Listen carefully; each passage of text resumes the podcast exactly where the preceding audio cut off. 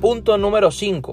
Rol de producto, es decir, ahora en este caso, el rol del producto puede ser un producto de prestigio.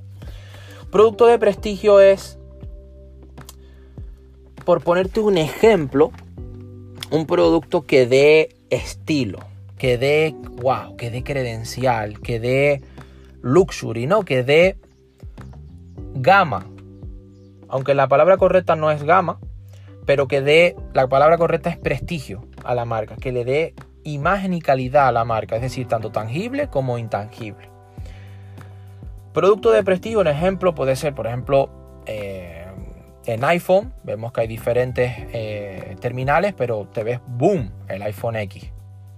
O los siguientes iPhones que escucharás a continuación que ya están saliendo en el mercado. Pero por ponerte un ejemplo, o un BMW eh, i8 o un BMW y los próximos que están saliendo en, en este instante eléctricos.